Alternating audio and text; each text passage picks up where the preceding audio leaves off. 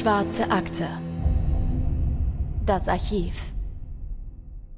Wenn sich in Romanzen zwei Verliebte näher kommen, dann geschieht das häufig an einem besonderen Ort oder wird mit Geigenmusik begleitet. Das Ganze findet an einem Strand statt, im Sonnenuntergang, im Dämmerlicht eines Kinosaals oder irgendwo, wo es richtig, richtig schön ist. Cynthias Leben ist jedoch kein Film. Und als sie bei einem Baseballspiel ihrer beiden Söhne einen Imbissstand leitet, da hat sie alles andere im Kopf, als zu diesem Moment den Mann zu treffen, der ihr Leben für immer verändern wird. Und dieser Mann, der dort an Cynthias Imbissstand herantritt, der heißt Randy. Cynthia, die von allen eigentlich nur Cindy genannt wird, schätzt ihn ungefähr so alt wie sich selbst, vielleicht ein paar Jahre älter, also so Mitte, Ende 30. Und Randy, der hat dunkle, kurze, glatt gekämmte Haare. Er hat einen sehr auffälligen, dicken Schnurrbart im Gesicht, dunkle Augen und ein eher ovales, schmales Gesicht. Und Randy hat auch noch einen Sohn, was ihn nur umso sympathischer für Cindy macht. Und, das stellt sie auch relativ schnell fest, Randy weiß genau, wie er seinen Charme spielen lassen kann. Aber ist sie schon wieder bereit für einen neuen Mann in ihrem Leben? Denn nur sechs Jahre zuvor war ihr Ehemann, der Vater ihrer Kinder, an Krebs gestorben und das hat ihr natürlich das Herz zerrissen. Doch Randy wirkt für sie wie eine sichere Partie. Nicht nur wie ein Freund, sondern wie ein potenzieller Vater und Versorger ihrer Kinder. Randy ist höflich und manchmal sogar lustig, schickt ihr Blumen, ruft regelmäßig an und bezieht auch die Kinder in ihre Treffen mit ein, was ihr besonders gut gefällt. Denn für Cindy kommt die Familie an erster Stelle. Und bei Randy scheint das nicht anders zu sein. Ihre beiden Jungs scheinen den neuen Mann an der Seite ihrer Mutter auch zu mögen. Das Einzige, was blöd ist, ist, dass Randy schon mal verheiratet war. Denn eigentlich hatte sich Cindy vorgenommen, dass sie nie im Leben einen Mann heiratet, der geschieden ist. Denn schließlich verspricht man bei einer Hochzeit ja vor Gott, dass man nur diesen einen Menschen lieben wird. Und der christliche Glauben, der ist Cindy sehr wichtig. Allerdings hat sie diesen Vorsatz gefasst, bevor sie Randy kennengelernt hat. Und für Randy ist sie bereit, diesen Grundsatz aufzugeben. Immerhin steht ja nicht alle Tage ein potenzieller Ehemann und Vater für ihre Söhne vor dem Imbissstand, an dem sie gerade Snacks verkauft. Und dazu kommt, es war Randys Frau, die sich von ihm scheiden lassen wollte und nicht umgekehrt. Also beschließt Cindy, der Liebe eine Chance zu geben und heiratet Randy. Und zwar schon einige Monate, nachdem sie sich kennengelernt haben. Mit diesem Ja-Wort besiegelt die zweifache Mutter ihr Schicksal. Denn ihre Hochzeit mit Randy ist nicht einmal ein Jahr her. Da ertrinkt Cindy bei einem Ausflug mit ihrem Ehemann ganz unerwartet und hinterlässt nicht nur eine trauernde Familie, sondern auch jede Menge Fragen, eine lukrative Lebensversicherung und einen bösen Verdacht. Und damit herzlich willkommen zu einer, ja, ganz besonderen Folge heute, nämlich der Valentinstags-Edition der Schwarzen Akte. Aber die heutige Folge ist nicht nur was für alle Verliebten unter euch, sondern auch für die, die, ja, gerade vielleicht nichts mit der Liebe anfangen können. Denn wir können euch schon mal versprechen, dass heute nicht alles rosarot wird. Und wir freuen uns, dass ihr heute wieder zuhört. Ich bin Anne. Und mein Name ist Christopher. Und äh, wie ihr es aus dem Intro schon erfahren habt, da endet diese Romanze, mit der wir die Folge begonnen haben, diese Ehe zwischen Cindy und Randy, ziemlich tragisch. Es ist der 23. Juli 1991 und wir befinden uns am Lake Sammamish, einem der beliebtesten Naherholungsgebiete in Seattle im Westen der USA.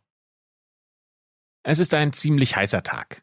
Tatsächlich der heißeste Tag des Jahres bis zu dem Zeitpunkt. Und das Wasser ist voll mit Motorbooten, die auf dem See herumfahren. Auch der Strand platzt aus allen Nähten mit Menschen, die sich in der Sonne räkeln oder sich im Schatten von der Hitze erholen. Cindys Söhne, die heißen Tyson und Riley, die stehen am Ufer des Sees und schauen hinaus aufs Wasser. Ihre Mutter und Randy sind mit dem Boot zusammen rausgefahren, während die Jungs hingegen am Strand zurückgeblieben sind. Tyson ist elf Jahre alt und Riley neun, also ja, durchaus ein Alter, in dem man die Kinder auch mal alleine lassen kann und sie sich alleine beschäftigen können. Und Cindy und Randy sind jetzt schon eine gute Weile weg und die beiden Jungs halten ungeduldig nach ihnen Ausschau. Die beiden fahren ein kleines graues Schlauchboot mit einem niedrigen Fahrgestell, das man bei all den Wellen und zwischen den ganzen Booten auch leicht übersehen kann.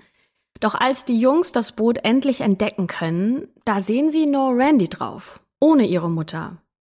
Randy nähert sich gemächlich dem Strand und was die Jungs vom Ufer aus nicht sehen können, ist, dass ihre Mutter sehr wohl im Schlauchboot ist, allerdings liegt diese reglos auf dem Boden.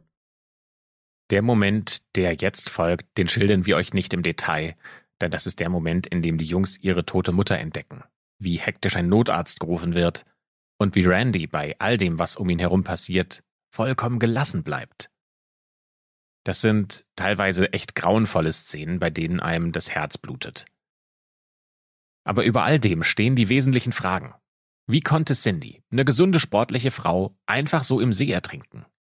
Warum hat Randy sie nicht gerettet oder warum konnte er es nicht? Und warum hat er nicht schon vom Boot aus nach Hilfe geschrien, sondern ist einfach so ohne Eile ans Ufer zurückgefahren? Und die Polizei muss natürlich wissen, gibt es Augenzeugen, die gesehen haben, was hier passiert ist? Dem plötzlichen Todesfall nimmt sich eine weibliche Detective an, die heißt Sue Peters. Und Peters kommt aus der Abteilung für sexuelle Übergriffe. Und sie ist die erste Frau, die das King Country Police Department jemals mit der Untersuchung von schweren Verbrechen beauftragt hat. Denn dass es sich hier nicht um einen natürlichen Todesfall handelt, das ist durchaus im Bereich des Möglichen. Doch ein guter Detective schlussfolgert natürlich niemals voreilig. Also gilt es erstmal zu rekonstruieren. Was ist hier auf diesem See passiert? Warum und wie ist Cindy gestorben? Als erstes lässt sich Detective Peters von einem der Rettungsschwimmer, die vor Ort gewesen und erste Hilfe geleistet haben, noch einmal ganz genau die Ereignisse des Tages beschreiben. Was ihr dabei besonders auffällt, ist das, was in unserer Schilderung auch schon angeklungen ist. Die erstaunliche Ruhe, mit der Randy wieder ans Ufer gerudert ist, obwohl seine Frau bewusstlos oder bereits tot im Boot lag. Er hat ja auch nicht um Hilfe gerufen. Während Randy einen von Cindys Söhnen losschickt, um schnell Hilfe zu holen, legt er selbst ohne große Aufregung an, und während ein Rettungsschwimmer versucht, seine Frau wiederzubeleben, lässt Randy schon die Luft aus dem Schlauchboot und packt es zusammen. Und das alles an diesem super heißen Tag, an diesem super überfüllten Badesee. Und dann kommen die Anrufe. Immer wieder klingelt Peters Telefon und langsam setzt sich ein Puzzleteil ans andere, und schon bald hat sie so zahlreiche Spuren, denen sie nachgehen muss. Ein Anrufer zum Beispiel erzählt, dass Randy eine frühere Ehefrau gehabt habe, die ebenfalls so plötzlich gestorben ist. Durch einen anderen Anrufer erfährt Peters, dass Randy vor einigen Jahren mal einen Einbruch in sein Haus inszeniert habe, um so die Versicherung zu betrügen. Eine dritte Anruferin, die sich als gute Freundin von Cindy entpuppt, die erzählt, dass sie sich ganz sicher sei, dass es sich nicht um einen Unfall handle. Eine Arbeitskollegin von Randy meldet sich ebenfalls bei der Polizei und die erzählt, dass ihr das Gespräch mit Randy am Tag vor Cindys Tod nicht mehr aus dem Kopf geht. Denn Randy habe davon geredet, dass seine Ehe bald zu Ende gehe, da er mit Cindy nur einen Ehevertrag über ein Jahr geschlossen habe was eigentlich ja natürlich nicht Sinn der Ehe ist, aber er würde schon bald befreit von ihr sein. Und kurz nach Cindys Tod habe er die Arbeitskollegin eingeladen, gemeinsam mit ihm einen Wochenendausflug zu machen, den er eigentlich ursprünglich mit Cindy habe machen wollen. Insgesamt habe Randy diese Arbeitskollegin nach Cindys Tod viermal angerufen. Vieles von dem, was wir euch gerade erzählt haben, wissen wir aus dem Archiv der Seattle Times einer Tageszeitung, die damals ausführlich über den Fall berichtet hat. Wir haben aber auch ein Buch als Grundlage genommen für das, was wir euch heute erzählen. Genau genommen sind es zwei große Publikationen, die über den Fall erschienen sind. Das eine heißt A Rose for Her Grave von Anne Rule, die in ihrem Text einen besonderen Fokus auf weibliche Opfer und deren Geschichte legt. Und das zweite ist Fatal Charm von Carlton Smith, der die Ermittlungen rund um Cindys Tod in den Vordergrund rückt. Wir werden immer wieder im Laufe der Folge auf diese Quellen zurückkommen und falls euch das näher interessiert, schaut mal in die Show Notes, da haben wir euch natürlich die Bücher verlinkt, dann könnt ihr euch selbst intensiver mit dem Fall beschäftigen. Zurück zu Detective Peters und den ersten Schritten in ihrer Ermittlung. Nach dem Hinweis auf den Tod von Randys früherer Ehefrau fordert Peters sofort die entsprechenden Untersuchungsakten an und sie findet heraus, dass diese frühere Ehefrau Janice heißt. Janice und Randy waren kein Jahr verheiratet, als sie bei einem Wanderausflug von einer Klippe stürzte. Das war 1981, also zehn Jahre vor der Ehe mit Cindy. Und die beiden haben sich auf einer Parents Without Partners Tanzparty kennengelernt, also einer Party für Eltern ohne Partner. Wie auch Cindy hatte Janice bereits ein Kind aus einer vorherigen Ehe, als Randy dann in ihr Leben trat. Janice besaß eine Lebensversicherung über mehr als 100.000 Dollar, die Randy nach ihrem Tod auch vollständig kassiert hat. Und mit diesem Geld hat er unter anderem sein Haus abbezahlt. In den Akten findet sich auch eine Stellungnahme von Randy zu den Ereignissen von früher. Auch bei dem Gespräch damals ist er wohl durch eine seltsame Abgeklärtheit aufgefallen. Er hat behauptet, dieser Ausflug war gar nicht seine Idee, sondern die von Janice. Ihre Leiche hat Randy zügig nach dem Tod einäschern lassen. Janice Tochter lebt seit dem Tod ihrer Mutter bei ihrem leiblichen Vater. Und auch damals ist schon der Verdacht aufgekommen, dass Randy bei diesem Unfall irgendwie seine Hand im Spiel gehabt haben könnte. Allerdings wurde er nie verurteilt, denn man konnte ihm nichts nachweisen. Vor diesem Hintergrund wirkt Cindys plötzlicher Tod direkt noch verdächtiger. Denn wenn man mal ehrlich ist, sind die Parallelen ja nicht zu übersehen. Beides waren alleinstehende Mütter. Beide waren nicht mal ein Jahr mit ihm verheiratet. Dann sind sie gestorben und das bei einem plötzlichen Unfall, bei dem es keine Zeugen gibt. Aber gibt es wirklich keine Zeugen, die Randy und Cindy in dem schicksalhaften Moment gesehen haben könnten? Denn immerhin, das haben wir euch ja vorhin schon erzählt, war dieser Badesee an dem Tag ja brechend voll, weil es so ein heißer Tag war. Und es waren ja auch super viele Boote auf dem Wasser unterwegs. Also machen sich Peters und ihr Team daran, nach Badegästen zu suchen, die vielleicht doch mehr wissen könnten. Über die Medien bitten sie also um Informationen und sie führen ein Gespräch nach dem anderen, aber leider ohne Erfolg. Randy und Cindy müssen an diesem Tag also so weit rausgefahren sein auf dem See, dass da kein anderer Mensch auf dem Wasser in der Nähe war.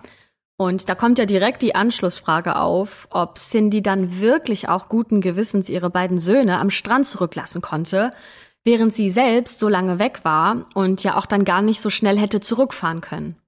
Peters beschließt, dass sie mehr über Cindy erfahren muss. Wer ist diese Frau, deren Foto jetzt bei ihr auf dem Schreibtisch liegt? Viele Antworten findet Peters bei Cindys bester Freundin Lori, die nicht nur mit Cindy selbst, sondern auch mit ihren beiden Jungs engen Kontakt hatte. Denn als Cindys damaliger Mann an Krebs gestorben ist, ist Lori bei der Familie eingezogen, um auszuhelfen. Sie hat mehrere Jahre mit ihnen zusammen gewohnt, so lange zumindest, bis Randy in Cindys Leben getreten ist. Als er eingezogen ist, da musste Lori raus. Ja, und Lori ist natürlich eine Informationsquelle, wie man die sich als Ermittlerin nur wünschen kann. Denn sie nennt Peters nicht nur die Namen von weiteren Bekannten, sondern sie weiß auch, dass Cindy ein Testament hat. Dieses Testament bewahrt sie in einem Bankschließfach auf, und in diesem Testament steht, dass Laurie die Vormundschaft für die beiden Söhne bekommt, wenn Cindy etwas zustößt. Als die Detectives das Testament aus dem Schließfach holen wollen, da stehen sie allerdings vor einem Problem. Das Fach ist leer. Aus den Bankunterlagen geht hervor, dass es zwei Tage nach dem Unfall geleert wurde, und zwar von Randy. Doch Laurie hat noch andere interessante Infos, denn sie kann sich daran erinnern, dass sie mit Cindy auch über das Thema Versicherung gesprochen und dass ihre Freundin Kontakt zu einem Versicherungsagenten gehabt hatte. Es kostet Peters also nur einen Anruf bei diesem Agenten, um sich bestätigen zu lassen, dass Cindy tatsächlich eine verdammt hohe Lebensversicherung abgeschlossen hat. Denn Cindy besitzt eine 250.000 Dollar Police, die auf sie und Randy läuft. Und dazu gibt es noch eine zweite Police in Höhe von 115.000 Dollar, deren Details Cindy vor kurzem noch verändert hatte. Denn sie nennt Randy nun als Begünstigten in ihrem Todesfall. Und zu guter Letzt hat Randy selbst noch eine dritte Police in Höhe von 20.000 Dollar auf das Leben seiner Frau abgeschlossen. Das bedeutet, dass Cindy alles in allem mit 385.000 Dollar versichert ist und dass Randy nun die Möglichkeit hat, dieses Geld für sich einzustreichen. Laurie erzählt weiter, dass Cindy und Randy sich angeblich gegenseitig als Begünstigte bei ihren Lebensversicherungen eintragen lassen wollten. Wie Detective Peters allerdings schnell herausfindet, hat nur einer von beiden diese Versicherung geändert, und zwar Cindy. Randy hat nie bei seiner Versicherung angerufen, um diese Änderung anzuordnen. Das heißt, in seinen Papieren taucht Cindy nicht auf. Ja, und damit hätte man ja auch ein Mordmotiv gefunden, das man Randy zusprechen könnte. Wie so häufig geht es um die Gier. um die Gier nach Geld. In diesem Fall musste Cindy anscheinend ihr Leben dafür lassen, damit Randy sich bereichern kann. Zumindest sieht es auf den ersten Blick so aus. Und gleichzeitig mussten zwei Kinder damit ihre Mutter verlieren. Das Problem ist natürlich die Beweiskette. Bewiesen ist hier noch gar nichts. Deswegen muss Detective Peters auch sehr vorsichtig mit ihren Vermutungen sein. Und weil sie jetzt aber schon einige Indizien gesammelt hat, denkt sie, ist es an der Zeit, mal selbst mit dem Verdächtigen zu sprechen. Sie will Randy selbst zu den Vorfällen befragen. Ja, und der ist weder besonders überrascht noch begeistert, dass er bei der Polizei jetzt zum Gespräch vorgeladen wurde. Doch auch ihm muss natürlich die Möglichkeit gegeben werden, sich offiziell zu dem Geschehenen zu äußern. Und außerdem hoffen die Detectives so auf ein klein wenig mehr Klarheit, wie genau Cindy auf dem See zu Tode gekommen ist. Denn schlussendlich ist und bleibt Randy ja der wichtigste und auch einzige Zeuge des Vorfalls. Randy schildert also, wie er mit Cindy zusammen rausgefahren ist, vorbei an der Hauptfahrspur des Bootsverkehrs, wo es ruhiger wurde, und es sei Cindys Idee gewesen, für ein paar romantische Momente raus auf den See zu rudern. Als die beiden nur für sich waren, da wollte Cindy anhalten, um schwimmen zu gehen. Und sie wäre gerade kurz im Wasser gewesen, so zwischen fünf bis 15 Minuten, da hätte sie einen Krampf im Fuß bekommen und wäre wieder zu dem Schlauchboot geschwommen, um sich an dem Seil und der Ruderstange festzuhalten. Das Boot hätte da allerdings schon gefährlich geschwankt. Und Randy, der ebenfalls zu dem Zeitpunkt im Wasser war, wäre daraufhin zur anderen Seite des Boots geschwommen, um es zu stabilisieren. In diesem Moment wäre ein Schnellboot in so circa 50 bis 100 Meter Entfernung an den beiden vorbeigerast, und zwar so schnell, dass es solche Wellen verursacht hat, dass das Schlauchboot umgekippt ist und Cindy darunter gefangen war. Randy hätte vergeblich versucht, sie wieder darunter hervorzuziehen. Und was die ganze Sache für ihn noch schwieriger gemacht hätte, wäre wohl die Tatsache gewesen, dass er seine Brille nicht aufhatte und dementsprechend nichts gesehen hätte. Randy erzählt weiter, dass, als es ihm dann endlich gelang, das Boot wieder in Stellung zu bringen, es leider schon zu spät gewesen sei. Er habe noch versucht, Cindy mit Mund-zu-Mund-Beatmung wiederzubeleben, weil das das Einzige gewesen sei, woran er sich aus seinem Erste-Hilfe-Kurs noch erinnern könne. Aber die Beatmung sei gescheitert. Es war, so zitiert ihn die Seattle Times, als ob man in einer dieser langen Geburtstagsballons pustet, in die man aber nicht genug Luft bekommt. Und das alles, während sich beide noch im Wasser befanden. Er sei dann selbst wieder ins Boot geklettert und habe seine leblose Frau hochgezogen – dann habe er erst einmal seine Brille suchen müssen, aus Sorge, ohne sie das Ufer gar nicht mehr finden zu können, und anschließend habe er versucht, so schnell wie möglich wieder an Land zu rudern, musste aber ein paar Mal die Ruderposition wechseln, weil er so müde und erschöpft war, und innerhalb weniger Minuten sei er dann am Ufer angekommen. Die Seattle Times zitiert Randy weiter. Ich dachte nur ein paar Minuten. Nur ein paar Minuten, nur ein paar Minuten, um den Rettungsschwimmer zu erreichen. Als ich dort ankam, sagte ich zu den Jungs, rennt so schnell wie möglich zum Rettungsschwimmer, aber so, dass ihr keine Panik auslöst und alle im Weg stehen. Randys Stimme überschlägt sich, als er beschreibt, wie er das gestrandete Schlauchboot zerlegt hat, während die Sanitäter daran arbeiteten, seine Frau wiederzubeleben. Zu diesem Zeitpunkt war mir ganz schlecht. Ich zog die Lüftungsschlitze im Schlauchboot, weil ich bereit sein wollte, wenn die Sanitäter sie mitnahmen. Die Detectives, die ja auch bereits mit so einigen Badegästen gesprochen hatten, die wissen bei Randys Schilderung sofort, dass er vermutlich nicht ganz die Wahrheit erzählt, denn sie haben mehrere Zeugen, die bestätigen, dass er ganz gemächlich wieder zum Ufer gerudert sei. Dabei habe er weder gewunken und noch um Hilfe gerufen. Und die Rettungssanitäter, die dann versucht haben, Cindy wiederzubeleben, die haben erzählt, dass Randy dabei so nachlässig gewirkt hat, dass die komplett überrascht waren, dass sie überhaupt seine Ehefrau war. Peters und ihr Team befragen Randy auch zu Cindys Testament und der wiederum antwortet, dass es überhaupt gar kein Testament gebe. Was, wie die Ermittler ja wissen, eine glatte Lüge ist, denn Randy selbst hat das Testament ja aus dem Bankschließfach geholt.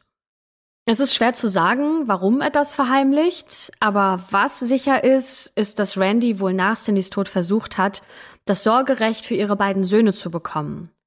Wenn Cindy wirklich in ihrem Testament vermerkt hat, dass ihre beste Freundin Lori sich um die Jungs kümmern soll, dann würde ihm das ja dafür im Weg stehen. Werbung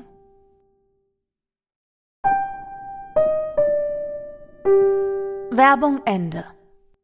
Natürlich wird Randy auch zu dem tödlichen Sturz seiner früheren Frau befragt, bei dem es nach seinen Angaben sogar Zeugen gegeben haben soll, Allerdings weiß Detective Peters aus den Akten ganz genau, dass auf dieser Klippe Randy und seine Frau ganz alleine waren.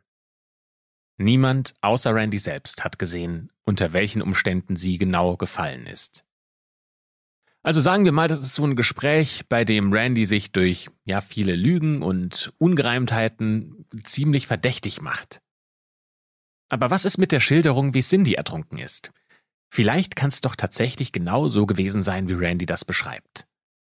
Und um Randy bei einer Lüge zu erwischen, da müssen also die Detective Peters und ihr Team erstmal testen, wie das denn tatsächlich auf diesem See war, mit den Wellen und dem Schlauchboot und ob das tatsächlich sein kann, dass dieses Schlauchboot auf eine Person umkippt. Und dafür fahren sie jetzt mit dem Originalschlauchboot auf den See. Das hatten sie nämlich vorher konfisziert und können das deswegen jetzt so originalgetreu testen, wie eben nur möglich. Zwei Rettungsschwimmer werden dafür gebeten, in die Rollen von Randy und Cindy zu schlüpfen. Das heißt, sie klettern ins Wasser, während ein Polizist das Ganze filmt und ein weiterer Polizist beginnt, mit seinem Motorboot neben dem Schlauchboot entlang zu fahren, um so Wellen zu erzeugen. Erstmal macht er das aus 50 bis 100 Metern Distanz, also so wie Randy das beschrieben hatte. Doch siehe da, das Kielwasser des Schlauchboots kommt kaum zum Schwanken, geschweige denn läuft das Boot irgendwie Gefahr umzukippen.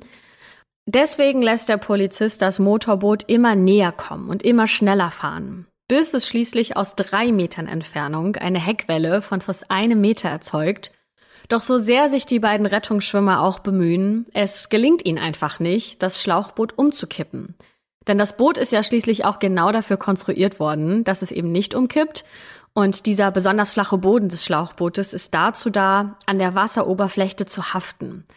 Um es tatsächlich umkippen zu können, muss die Rettungsschwimmerin, die Cindy spielt, sich sehr weit über die Seite legen und eigentlich schon fast wieder ins Boot klettern. Das bedeutet, was auch immer auf diesem See passiert ist, es ist nicht das, was Randy erzählt hat. Randy hat definitiv bei einem entscheidenden Teil der Geschichte gelogen. Dieses Boot kann nicht von den Wellen eines Motorboots umgekippt sein. Und noch was. Randy hatte ja seiner Schilderung zufolge nach dem Unfall das Boot erst wieder aufgerichtet, war dann hineingeklettert, ist dann zu seiner toten Frau gepaddelt, hatte sie in das Boot gezogen und dann noch weitere Gegenstände eingesammelt, die ebenfalls dabei ins Wasser gefallen sind. Was die Polizei allerdings bei Tests herausfindet, ist, dass genau diese Schilderung unmöglich ist. Denn viele der Gegenstände, von denen Randy sagt, dass er sie eingesammelt hätte, wie zum Beispiel seine Brille, wären direkt gesunken. Und auch Cindys Leiche selbst wäre wahrscheinlich auf den Grund des Sees gesunken.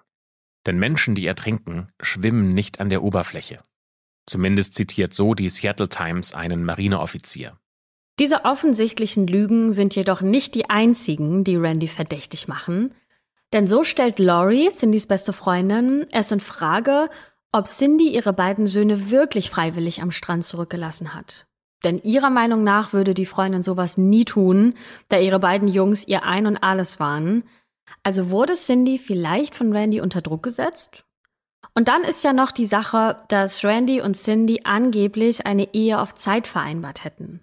Das hatte ja Randys Arbeitskollegin nach einem Gespräch mit ihm erzählt. Und diese Info, die ist Laurie komplett neu. Und sie glaubt auch nicht daran, dass Cindy sowas überhaupt machen würde. Nicht Cindy, eine Frau, der der christliche Glaube ja so wichtig ist. Das heißt, Randy muss in seinem Kopf wohl schon ein Verfallsdatum für ihre Ehe definiert haben was ihn ja irgendwie umso verdächtiger machen würde. Auch die Tatsache, dass Randy Cindys Leiche so zügig einäschern ließ, wirkt komisch. Warum hat er so eine Eile, wenn es für ihn doch nichts zu verbergen gibt? Und dann ist da noch die Sache mit dem Testament, das Randy einfach so aus dem Schließfach geräumt hat, ohne irgendjemandem Bescheid zu geben. Denn in diesem Testament, da steht ja ein verdammt wichtiges Detail, nämlich wie es mit Cindys Kindern weitergehen soll.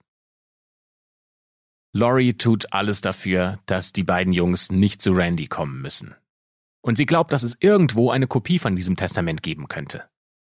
Und tatsächlich ist das Glück auf ihrer Seite, denn man findet im örtlichen Nachlassgericht tatsächlich das Testament, in dem Laurie offiziell als Vormund genannt wird. Das hat den großen Vorteil, dass die beiden Jungs nicht in ein komplett neues Umfeld kommen. Laurie hat ja jahrelang mit den beiden zusammengewohnt. Und in diesem ganzen Unglück ist das zumindest ein kleiner Trost. Offen ist auch noch, was mit dem Geld aus Cindys Lebensversicherung passiert ist. Wird sich Randy das wirklich unter den Nagel reißen können oder werden seine Lügen ihm noch zum Verhängnis werden? Immerhin haben Detective Peters und ihr Team ja schon einiges gegen ihn in der Hand, aber eben nur einiges, noch keinen endgültigen Beweis. Und es ist auch noch nicht klar, wie Cindy ja letztendlich wirklich zu Tode gekommen ist. Also, dass sie ertrunken ist, daran gibt es ja keinen Zweifel, das konnte die Gerichtsmedizin schnell feststellen, aber wie sie ertrunken ist, das ist die große Frage. Hat Randy sie also vielleicht unter Wasser gedrückt oder war es wirklich ein Unfall und er hat keine Hilfe geleistet? Um Randy erfolgreich vor Gericht zu verklagen, fehlen also noch einige Informationen. Zum Beispiel über Randy selbst. Wo kommt er her? Was treibt ihn an? Carlton Smith, der Autor von Fatal Charm, fasst die Person Randy für die Seattle Times ganz gut zusammen. Er sagt, ich denke, Randy hatte eine große Fähigkeit, das zu projizieren, was er in einer bestimmten Person sehen wollte. Er war ein sehr guter Manipulator. Er konnte einschüchtern sein, erfahren und weise. Ein Romantiker, ein Kriegsveteran, der geschickte Mechaniker, und er brauchte Kontrolle. Vergleicht man das, was die Freundinnen seiner zwei verstorbenen Frauen über ihn erzählen, dann wird ein Schema deutlich. Während der Datingphase ist Randy der Traum einer jeden Frau. Da ist er charmant, zuvorkommend, mit der perfekten Portion Romantik. Er denkt immer an die Kinder, bezieht sie in Verabredungen mit ein, und so erobert er das Herz der alleinstehenden Mütter. Aber nach der Hochzeit wird das alles schnell anders. So als würde Randy seine Maske fallen lassen, denn er wird, wie Anne Rule in ihrem Buch A Rose for Her Grave schreibt, kontrollierend und grausam. Wie es im Fall von Cindy war, ist dank der zwei Bücher auch gut dokumentiert, denn es ist Laurie, die merkt, dass irgendwas nicht stimmt und später auch in Büchern darüber berichtet. Cindy rutscht recht schnell in eine deprimierte Stimmung ab, als sie und Randy nach der Hochzeitsreise wieder nach Hause kommen. Übrigens in ein Haus, das sie zusammen neu gekauft haben, aber das Cindy ganz allein mit dem Geld bezahlt hat, das sie aus dem Verkauf ihres vorherigen Hauses bekommen hat. Denn sie ist im Vergleich zu Randy recht gut situiert und investiert deutlich mehr Geld in das gemeinsame Leben, als er es tut. Es dauert etwas, bis Cindy sich ihrer Freundin anvertraut.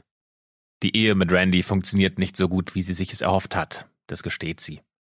Randy würde nie mit in die Kirche gehen wollen, obwohl er in der Kennenlernphase den Eindruck gemacht hätte, als ob ihm auch der christliche Glaube sehr wichtig wäre. Und für Cindy ist das ein riesiges Problem. Denn die Kirche ist ein großer Teil ihres Lebens und den kann sie jetzt gar nicht mit Randy teilen. Außerdem sagt sie, dass Randy launisch wäre und dass er sie ständig kritisiert. Er beschwert sich sogar über ihr Aussehen, ihren Geschmack und er will sich unbedingt um die Finanzen kümmern. Was aber noch viel schlimmer ist, hin und wieder wird Randy sogar richtig gemein zu den beiden Jungs und er macht sich über sie lustig, wenn einem von den beiden mal irgendwas nicht so gelingt. So wie Cindy das formuliert, scheint es so, als ob Randy möchte, dass alle nach seiner Nase tanzen. Als einer von Cindys Söhnen einmal das Laub seiner Meinung nach nicht richtig zusammengehackt hatte, da habe Randy ihn deshalb mit der Hake geschlagen. Und auch in den Bauch soll er die Kinder getreten haben. Und er soll die Jungs einmal mitten im Winter draußen in Unterwäsche 250 Kniebeugen und andere Kraftübungen haben machen lassen. Und als einer der Jungs sich dann beklagt hat, dass seine Hände bluten, weil der Kies auf der Einfahrt sich in seine Handflächen gedrückt hatte, da soll Randy ihn gepackt haben und angefahren haben, dass es keinen Grund gebe, darüber zu reden und dann quer durch den Raum geworfen habe. Also das klingt alles ja schon sehr brutal im Umgang mit den Kindern und das wissen wir übrigens alles, weil Laurie es nach Cindys Tod der Seattle Times erzählt hat. Aber es geht sogar noch weiter, denn einige Male konnte Cindy ihr Auto nicht starten und sie war sich sicher, dass Randy daran herumgedoktert habe, damit sie zu Hause bleibt und nicht wegfahren kann. Und um all dem noch die Krone aufzusetzen, hatte Cindy den Verdacht, dass Randy ihr fremdgehe. Ja, das sind schon ziemlich viele Konfliktpunkte. Und deswegen kommt es bei dem Paar immer wieder zu Streit. Cindy droht sogar damit, Randy zu verlassen, aber sie zieht's nicht durch. Obwohl dieser sehr gemein ist und auch gewalttätig zu ihren Kindern. Einer der wesentlichen Gründe, warum sie bei Randy bleibt, ist Greg. Randys leiblicher Sohn, der 14 Jahre alt ist und bei seinem Vater wohnt, seitdem er ein Baby ist. Cindy fühlt sich verpflichtet, für ihn da zu sein, um die Launen seines Vaters auszugleichen. Falls ihr euch fragt, was Gregs Mutter macht, die hat die Familie verlassen, um sich woanders alleine ein neues Leben aufzubauen. Dass Randy so sehr die Kontrolle über alles verlangt, das liegt vermutlich daran, dass er selbst in einer, ja, ärmlichen und dysfunktionalen Familie aufgewachsen ist.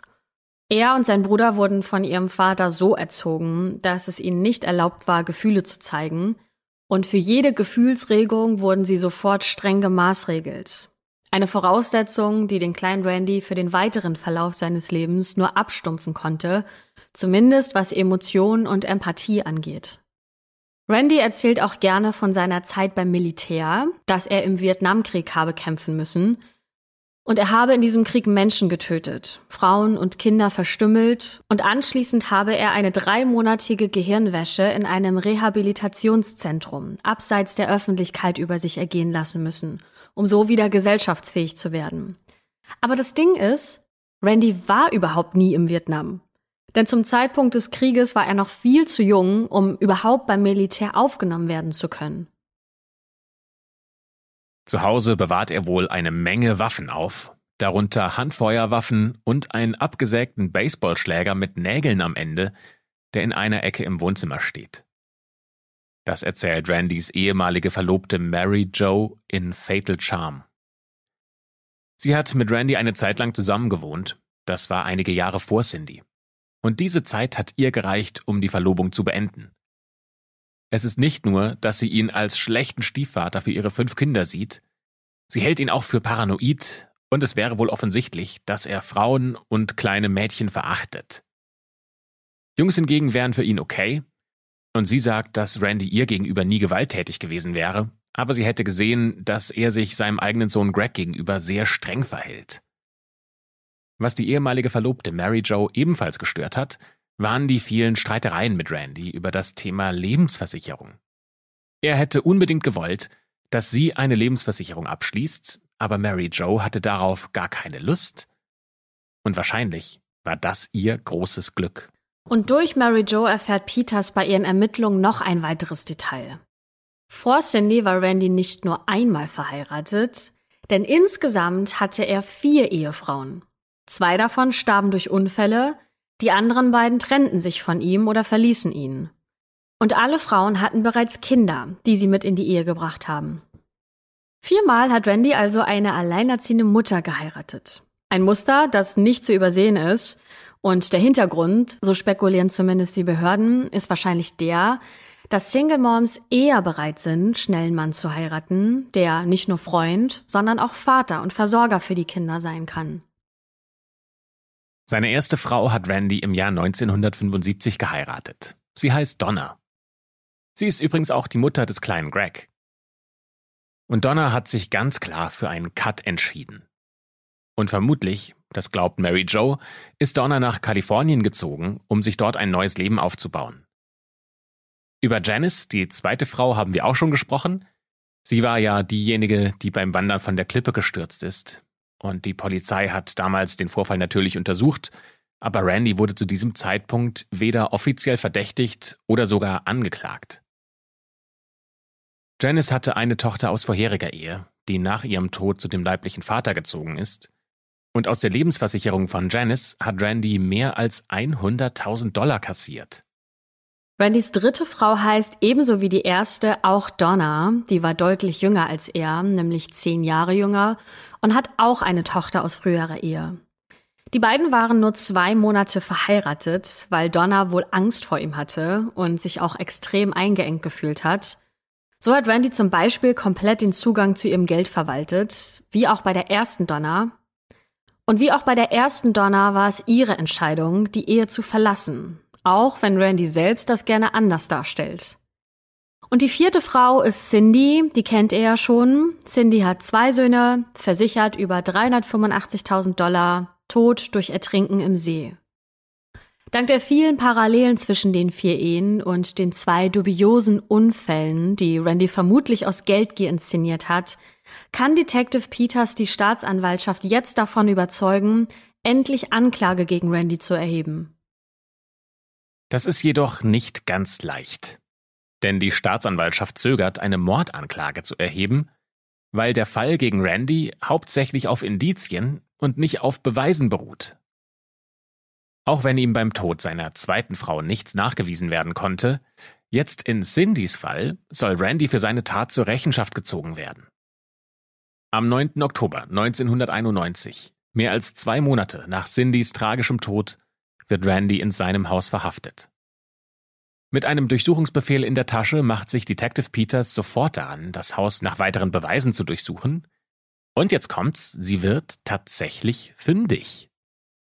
In der Schublade eines Aktenschranks, ganz hinten in der Ecke, da findet sie ein zerknülltes Blatt Papier zwischen Zeitungsausschnitten über Janice Sturz von der Klippe. Daneben liegt auch der Einäscherungsbeleg und andere Dokumente. Und fast hätte Detective Peters dieses Papier bei ihrer Suche übersehen. Aber halt nur fast. Bei diesem Papier handelt es sich um einen vier Seiten langen Brief, den Cindy vor ihrem Tod geschrieben hat. Darin beschreibt sie alle Dinge, die Randy an ihr hasst.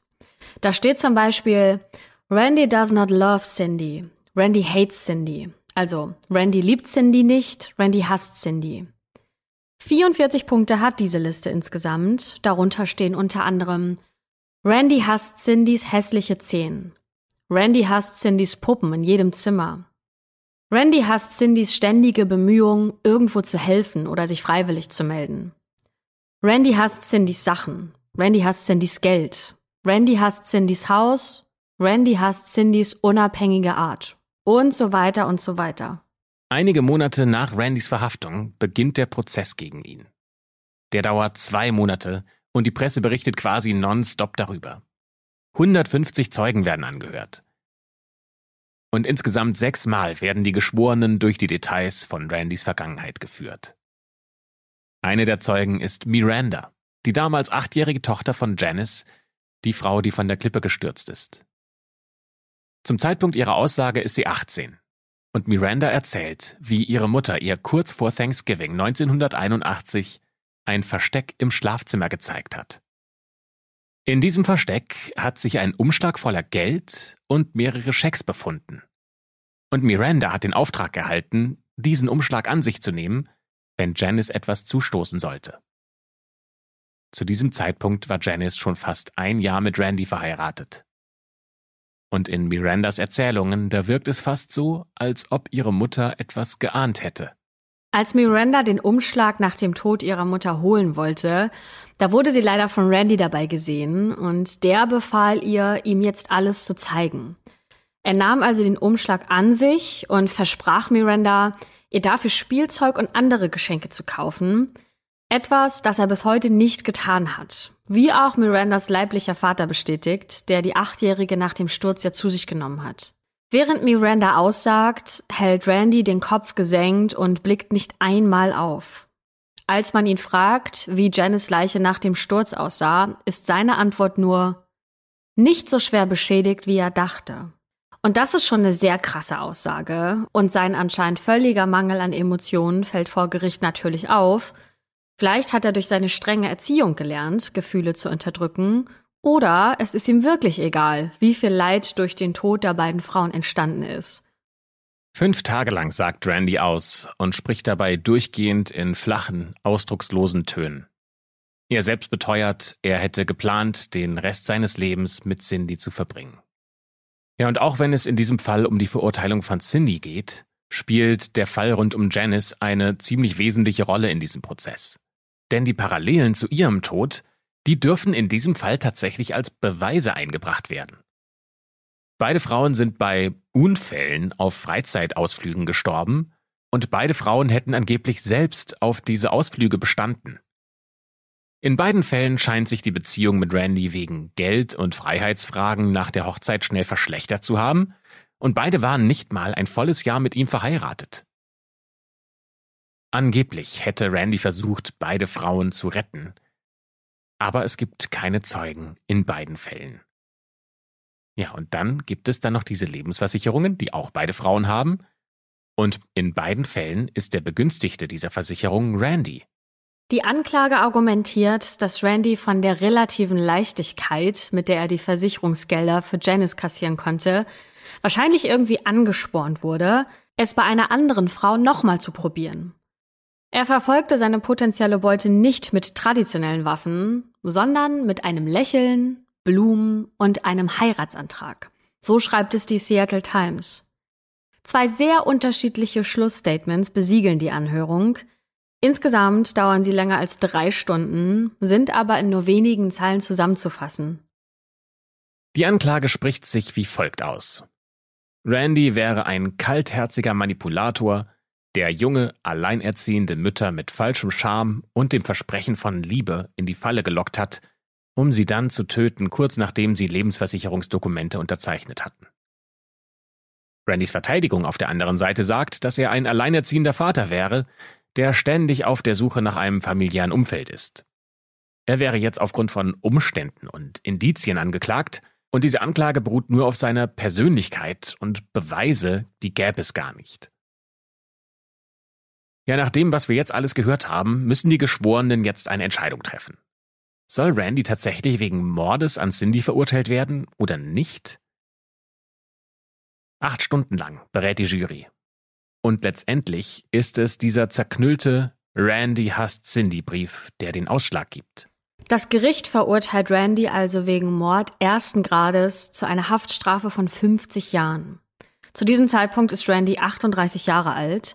Das bedeutet, wenn er wegen guter Führung weniger Jahre absitzen muss, dann wird er laut Buch Fatal Charm mindestens 37 Jahre eingesperrt sein und damit schon über 70 Jahre alt sein, wenn er das Gefängnis wieder verlassen darf.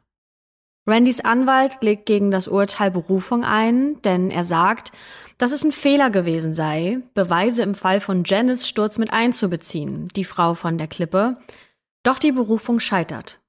Im Übrigen wird Randy keinen Cent aus Cindys Lebensversicherung erhalten. Dieses Geld wird unter ihren Söhnen aufgeteilt und auch Greg, sein eigener Sohn, bekommt einen Teil, da sein Vater ja auch eine eigene Police auf Cindys Leben abgeschlossen hatte. In diesem Fall haben wir eine ganze Menge Leid gesehen und das alles nur wegen ein bisschen Geld. Ja, vielen Dank fürs Zuhören in der heutigen Folge. Das war der Fall rund um Randy und Cindy. Wenn ihr doch mögt, dann folgt uns und bewertet auch diese Folge positiv und natürlich empfehlt den Podcast Menschen, die sich für True Crime interessieren. Damit würdet ihr uns sehr helfen. Vielen Dank fürs Zuhören. Wir sind natürlich nächste Woche wieder mit einem neuen Fall für euch da, schließen allerdings bis dahin die schwarze Akte und wünschen euch eine schöne Zeit. Bis zum nächsten Mal.